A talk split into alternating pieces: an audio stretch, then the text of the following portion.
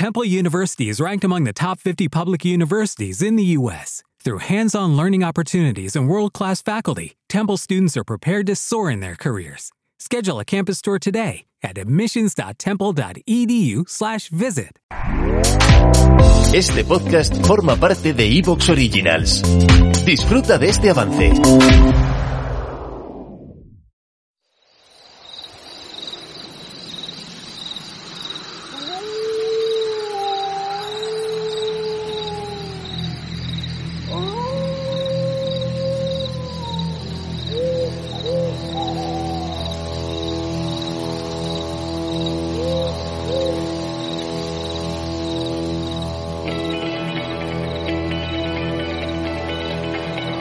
Está escuchando el podcast de Luna de Lobos.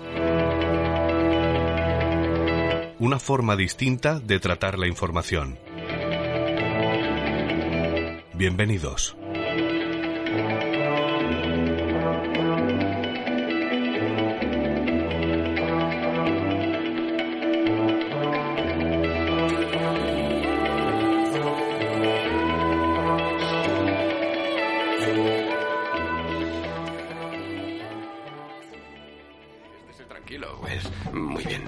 A los zombies del porno, junkies del material duro. Pero estas ventas en los sótanos no durarán mucho. Primero, es demasiado arriesgado y segundo, está todo en Internet. Pedófilos que intercambian fotos con sus modems. Y hay anuncios clasificados con códigos ocultos, correos secretos, conexiones interestatales a través de compañías tapadera. Así, si algo no es legal, los compradores están lejos del problema. Nadie sabe lo que sabe nadie. ¿Sabe lo que le digo? ¿Y esto qué es? Dominación extrema. Películas de violaciones. Mierda enfermiza. Compre cinco y le regalamos una. ¿Y algo más duro? No hay nada más duro. ¿Snaf? No existe eso del snap. Lo que ve es lo que hay, amigo. ¿Dónde podría conseguir alguna? Tengo mucho dinero. Váyase a la mierda.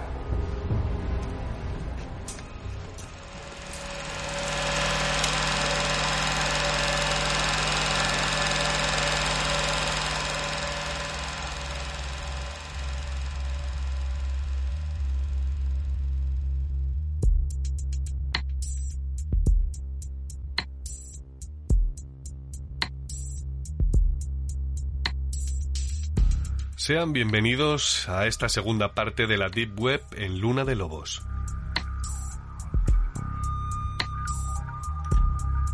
Para hacer este podcast he pasado una semana navegando por la Deep Web con la ayuda del navegador Tor.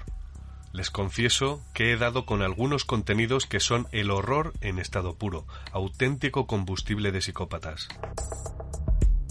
Es como una barra libre de perversiones, un espacio donde no existen los límites. Por poner un ejemplo, ¿sabían que se puede descargar el sumario de las niñas de Alcácer? Ahí está, a la vista de todos, con las fotografías de los cadáveres, la autopsia, la descripción forense. Me pregunto a qué clase de ser humano le puede interesar algo así. Pero no debemos olvidarnos de algo. Internet es un reflejo perfecto de la sociedad, un espejo de lo que somos, nada más ni nada menos. Y esos monstruos además viven entre nosotros y son producto de nuestro tiempo. Actúan en la sombra sabiendo que emisor y receptor no se conocen ni se conocerán jamás. Para colmo, todas las transacciones económicas en la Deep Web se realizan en Bitcoin, esta famosa criptomoneda que también protege la identidad del comprador y el vendedor porque los hace anónimos a los dos. Así que, como pueden ver, estamos ante el auténtico paraíso de la impunidad de nuestro tiempo.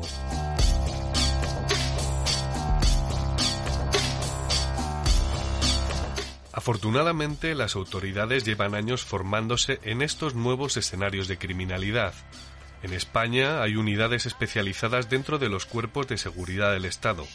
Como los malos, ellos también navegan de forma anónima por la Deep Web y se infiltran entre ellos, aguardando ese pequeño desliz que les haga visibles para así poder darles caza. Para hablarnos de todo ello, en esta luna de lobos vamos a tener el privilegio de contar con un miembro de la Guardia Civil. Él es el jefe del Departamento de Cibercrimen de la Unidad Central Operativa. es el teniente coronel Sotomayor y ya nos está escuchando al otro lado del teléfono. ¿Qué tal? Muy buena luna, teniente coronel. Es un auténtico privilegio poder contar con su testimonio y su tiempo. Le agradezco mucho porque sé que es una persona muy ocupada. Y así que nada, muchas gracias por atendernos. Esto, muchas gracias a vosotros por, también por llamarnos y querer reconocer el, mundo del cibercrimen. Muy bien. Bueno, le iba a hacer unas preguntas, eh, ¿vale? Vamos a ver qué tal qué tal funciona todo este mundo de la deep web y a ver si podemos llegar hondo hondo porque sé que ustedes trabajan a diario codo con codo en esta unidad, en vuestro grupo. Y, bueno, y sé que han resuelto algunos casos. Así que empezamos. ¿A qué se dedica exactamente un agente del Departamento de Cibercrimen? Es el nuevo nombre, pero es el viejo grupo de delitos telemáticos. Sí, sí, y el nombre a lo mejor tiene un poco que ver con esa evolución de, la delincuencia en, Internet, que hemos pasado de lo que es el delito informático al delito telemático y ya las estructuras criminales eh, en, Internet y de ahí el cibercrimen, ¿no? ¿Y cuál es el día a día un poco de la gente? Pues eh, el día a día eh, es, entre comillas, quiero decir, todos nos lo podemos imaginar, es simple. Es, tenemos distintas investigaciones abiertas, que las hemos conocido por iniciativa o principalmente por denuncias eh, y comprobar los hechos, eh, que los hechos sean ciertos, recabar todas las evidencias, en este caso evidencias digitales sobre los hechos eh, que estén en la red para que no las perdamos con el paso del tiempo o con las modificaciones que pudiera haber, recogerlas de tal forma que las podemos trasladar, bueno, que generemos la inteligencia suficiente para poder explicársela a la autoridad judicial y que al final desemboque en la identificación de los autores y que eh, a través de la fiscalía pues se le pueda acusar a, los autores de la comisión de ese hecho delictivo.